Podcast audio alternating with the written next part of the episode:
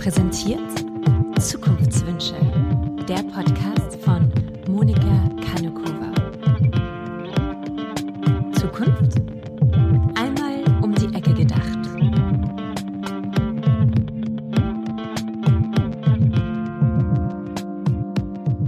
Hallo und herzlich willkommen bei meinem Podcast über Zukunftswünsche. Ich freue mich sehr, dass ihr wieder dabei seid.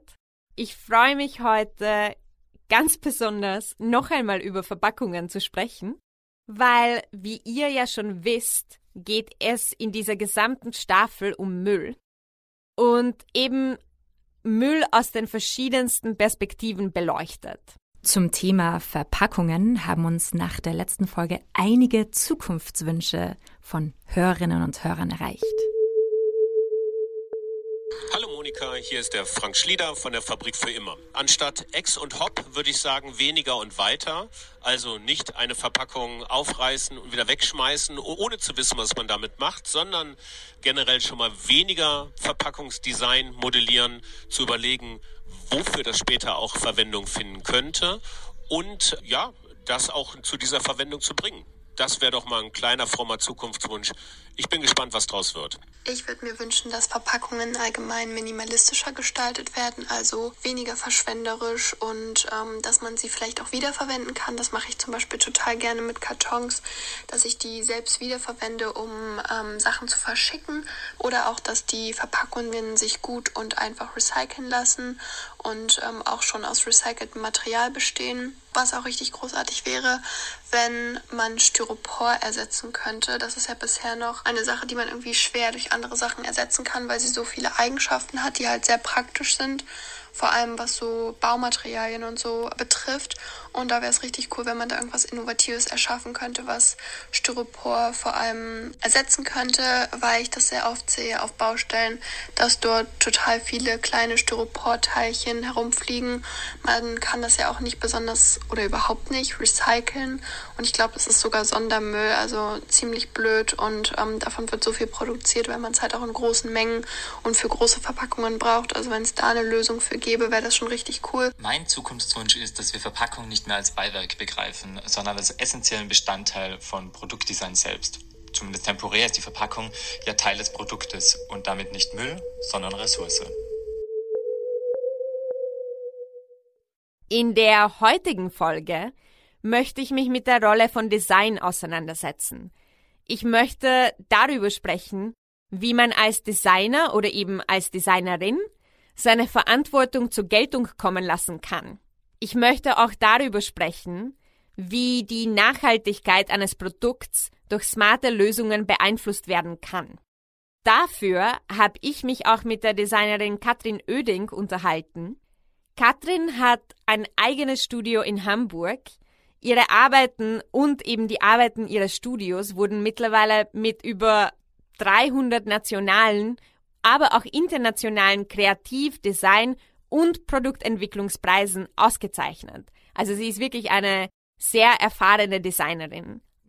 Katrin Oeding ist mittlerweile auch Co-Gründerin von Wild Plastic, ein Startup, welches Kunststoffbeutel aus eingesammeltem Müll herstellt.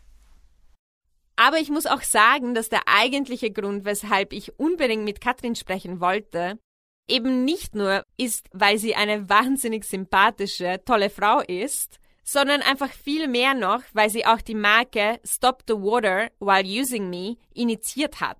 Ja, somit war sie einer der ersten Designerinnen, die Lifestyle-Produkte mit gesellschaftspolitischem Messaging irgendwie auch salonfähig gemacht hat. Was man dazu sagen muss, ist, dass die Marke Stop the Water While Using Me zuerst ein, ja, das war ein selbstinitiiertes Side-Project, das sie zusammen mit ihrem Team in einer Agentur gemacht hat, wo sie zu dem Zeitpunkt noch angestellt war. Also das war noch bevor sie eben ihr eigenes Studio hatte. Mittlerweile gehört die Marke Stop the Water While Using Me dem Bayersdorf-Konzern. Aber ich möchte euch Katrin nicht noch länger vorenthalten. Hier sind also einige Teile meines Gesprächs mit Katrin damit ihr mehr über die Rolle von Design in der Produktentwicklung lernt? Wir haben uns dem Thema Wasser gewidmet. Und dementsprechend äh, daraus haben wir dann die Idee entwickelt, um zu sagen, ja, wir würden ganz gerne subversiv sein. Ne? Also Stop the Water, why using me impliziert ja, ach so, ich soll jetzt das, wenn ich es brauche, soll ich es abstellen, was soll das denn? Genau, und das war es auch. Ne? Und das war auch die ersten Gespräche, warum Englisch, ist noch eine deutsche Marke und so weiter. Ne? Also ich habe sofort diese Internationalität gesehen, dann immer in Deutschland haben wir doch gar kein Problem. Sag ich, ja, stimmt, aber der Rest der Welt. Und vielleicht kümmern wir uns mal eben auch darum. Und vielleicht geht es dann auch den Kitties besser, wenn sie mehr Zugang zu Wasser hätten. Und äh, äh, das war eben die Idee daran, zu sagen, äh, wir erschaffen ein Produkt, was täglich mit uns quasi äh, äh, connected ist und mich daran erinnert, in meinem tiefsten Bewusstsein darüber nachzudenken, was ich tun kann. Die Entscheidung für den Namen war, etwas zu machen, was auch eine kräftige Aussage hat. The message is the brand, the brand is the message, dass das sozusagen auch wirklich der Inhalt des Verpackungsdesigns ist. Und so einfach es ist, ähm, ja, manchmal muss es ja nicht, es muss nicht immer kompliziert sein. Und es ist auch in der Hand des Designers und der Designerin zu entscheiden, ob ein Produkt ein Einwegprodukt ist oder ob es zu einem Mehrwegprodukt ja werden kann. Und haben viele Mädels auf der ganzen Welt begeistert und viele Zusendungen bekommen und immer dazu animiert, die Verpackung auch weiter zu verwenden weil wir es selber auch getan haben. Und irgendwann hattest du eine Verpackung, da war da Spüli drin und eine andere Verpackung, da hast du Flüssigwaschmittel drin und so weiter und hast die auch mit anderen Sachen refilled und andere haben es abgeschnitten als Blumenvase verwendet, Sachen draus gebaut und dadurch entstand dann auch so eine Do-it-yourself-Community aus diesen ganzen Verpackungen. Und das war ja automatisch Upcycling quasi von dem, was wir gemacht haben, aus der Begeisterung des Verpackungsdesigns heraus.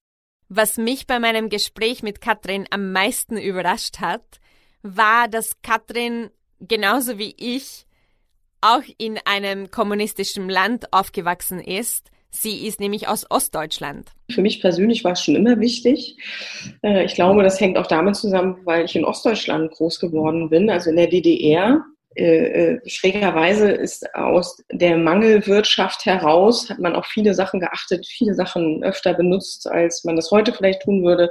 Oder hat von Einwecken über, also wie ist man mit Food gegangen, hat immer Reserven angelegt, ähm, hat nie was verderben lassen oder wenn was übergeblieben ist, wurde es immer nochmal verwendet.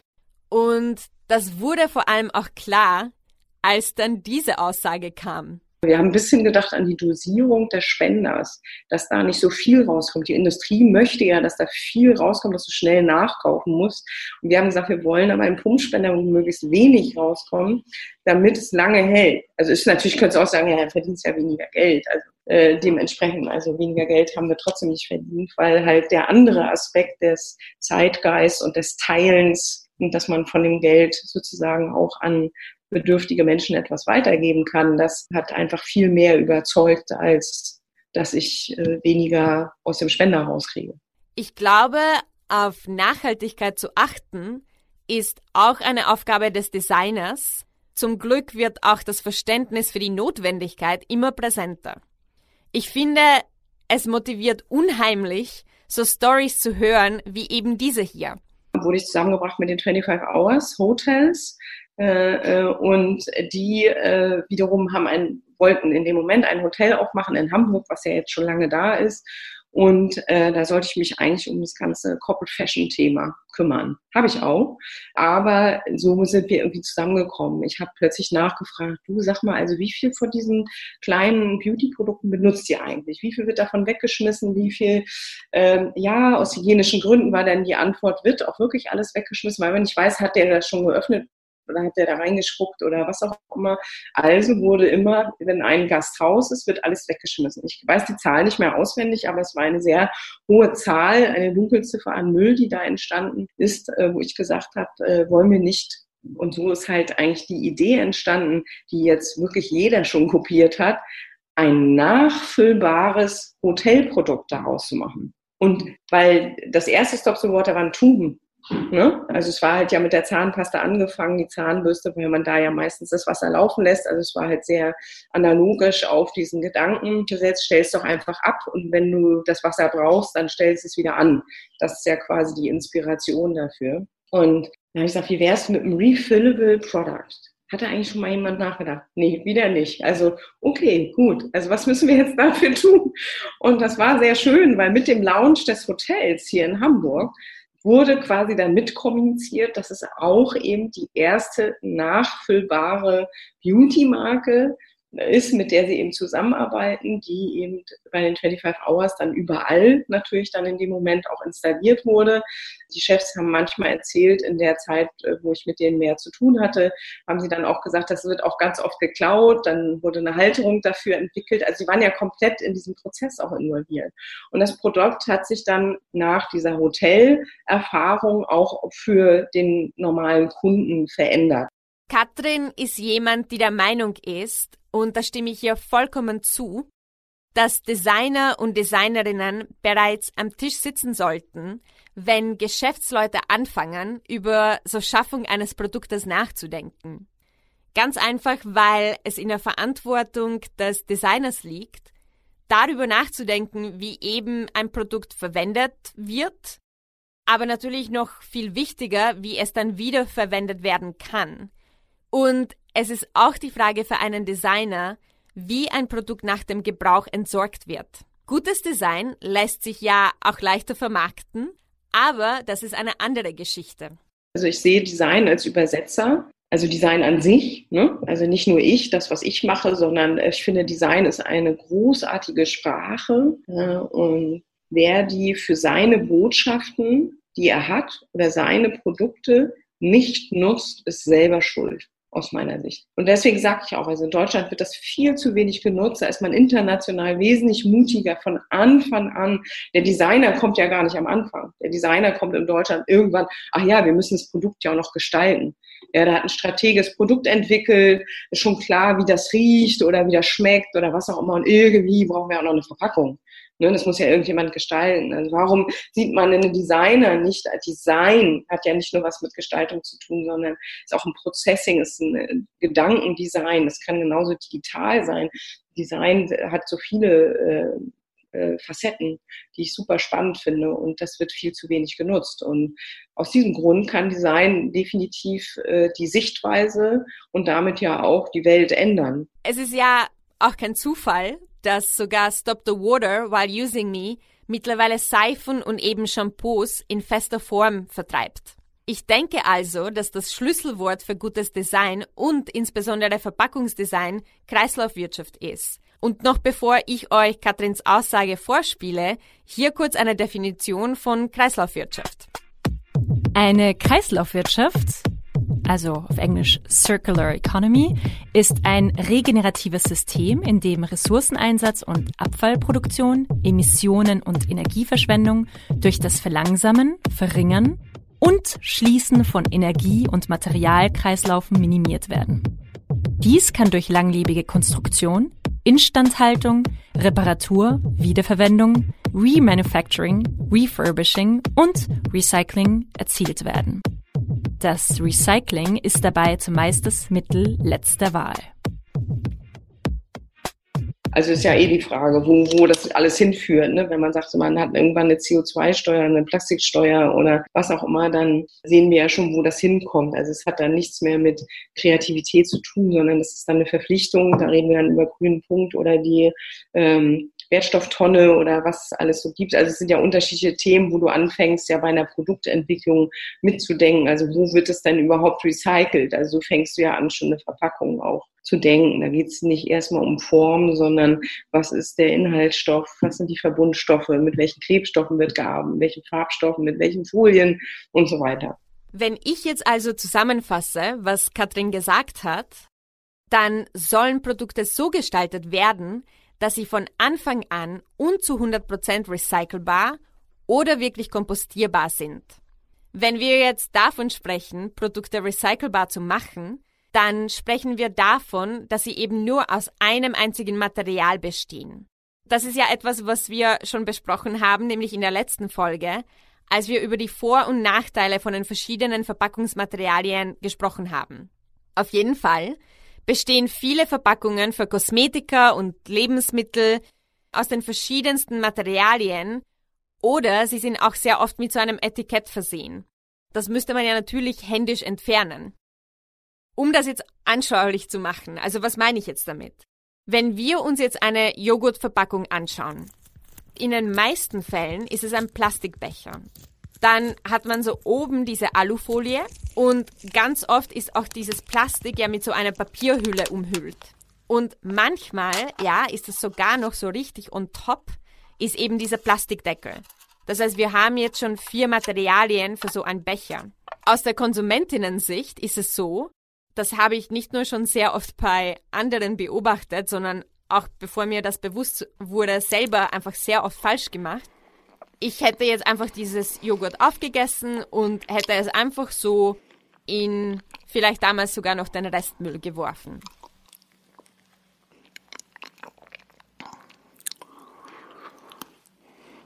Eigentlich, wenn man jetzt wirklich darüber nachdenkt, gehört so ein Plastikbecher ausgewaschen. Die Alufolie muss komplett, also wirklich in der Gesamtheit entfernt werden, auch ausgewaschen.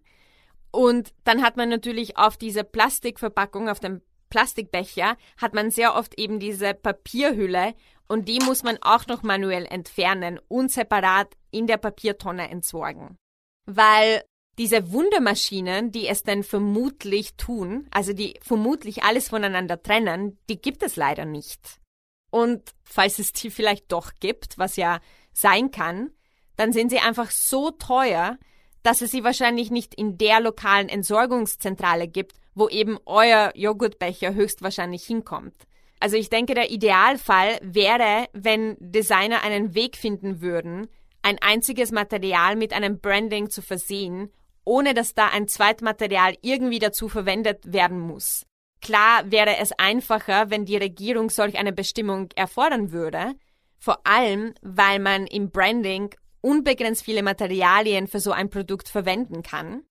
Was man ja auch macht, weil dann werden einfach Menschen auf dieses Produkt im Regal vielleicht aufmerksamer, wenn es ein bisschen anders aussieht oder das Papier ein bisschen anders glänzt. Ja, das heißt, da ist einfach Branding oft wichtiger als eben diese Nachhaltigkeit, obwohl es da schon ganz tolle Materialien auch gibt.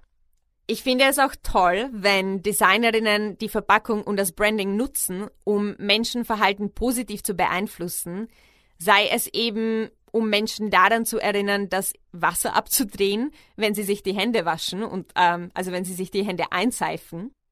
Und wenn wir jetzt so unabhängig von dem, also von den politischen Messages uns das denken, finde ich auch total toll, wenn Designerinnen alternative Materialien einsetzen. Also jetzt vielleicht nicht für die Lebensmittelindustrie per se, aber es gibt mittlerweile Seetang, Bambus, Kokosnussschale, Leder aus Pilzen. Ja, da werden einfach Pilze zu Leder verarbeitet, Kartoffelstärke. Aus Wolle kann man etwas machen, aus Eukalyptus. Also da gibt's schon ganz viele Experimente, wo ich sehr hoffe, dass diese Alternativen irgendwann einmal zum Mainstream werden. Also es gibt schon Lösungen, sie müssen einfach nur populärer werden. Für Designerinnen ist es ja oft die Challenge, dass sie Plastik nur dann ersetzen können, wenn es genauso kostengünstig ist, wie eben Plastik so ist, weil Plastik ist einfach nicht teuer. Und manchmal muss man nicht einfach nur die Verpackung und das Verpackungsmaterial neu denken. Manchmal reicht es, wenn die Verpackung weggeschafft wird, weil man eben das Produkt neu denkt. Zum Beispiel kann man die Produktform so ändern, wie es in den letzten Jahren beim Shampoo passiert ist.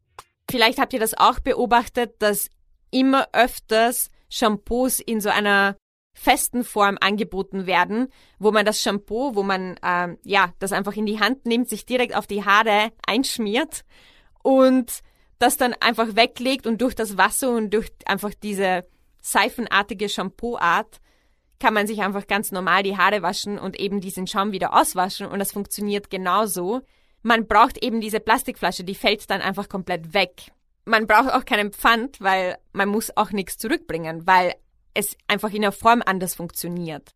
Wer hätte sich nur vor wenigen Jahren gedacht, dass sowas überhaupt möglich ist? Ja, das finde ich ist wirklich so eher eine neue Entwicklung.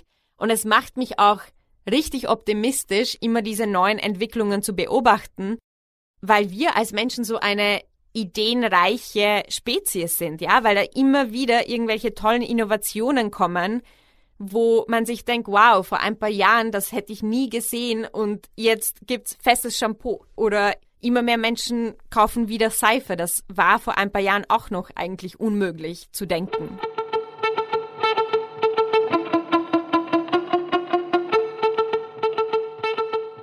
Jetzt auf jeden Fall mit der heutigen Folge, um das so zu einem Ende zu bringen, möchte ich noch sagen, dass was ich mir wirklich wünsche, ist, dass mehr Designerinnen ihre Rolle einnehmen und ihre Macht wahrnehmen und Produkte und Verpackungslösungen entwickeln, die uns, ja, Konsumentinnen einfach nachhaltiges Verhalten erleichtern.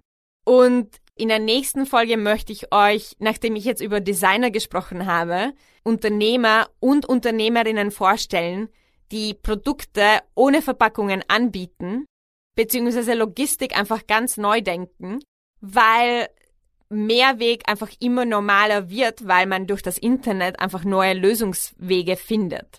Wir werden uns Fälle anschauen von Einkaufen bis zum Lebensmittelservice, also Lieferservice, wo man sich gar nicht denken würde, dass man Essen liefern kann, ohne dass dabei Müll entsteht. Und das geht. Und ich freue mich schon wahnsinnig drauf, wenn ich euch mehr davon erzählen kann. Also bis zum nächsten Mal. Tschüss. Das war die vierte Folge von Zukunftswünsche. Wenn ihr diesen Podcast gut findet und ihn unterstützen wollt, dann abonniert ihn, schreibt eine Bewertung auf Apple Podcast und vor allem bitte teilt ihn mit euren Freundinnen und Freunden, mit euren Müttern, Vätern etc. Das hilft uns sehr. In der nächsten Folge geht es um Unternehmen, die wenig bzw. keine Verpackungen benutzen. Bis dahin, wenn ihr einen Podcast braucht zur Inspiration, hört doch rein in den Podcast von Oh Wow und Larissa Krawitz, Investorella, der euch das nachhaltige Investieren greifbar macht. Und noch ein Hinweis, in Folge 2 sprachen wir über Textilmüll und Unternehmen, die die Textilindustrie revolutionierten. Wir haben die Kleiderei erwähnt, die von Pola Fendel und Thekla Wilkening gegründet wurde. Dieses Unternehmen gibt es noch immer. Dort kann man sich Kleider mieten. Wir werden die Kleiderei auch nochmal hier in dieser Folge in den Show Notes verlinken. Bis zum nächsten Mal, bleibt gesund und bis bald.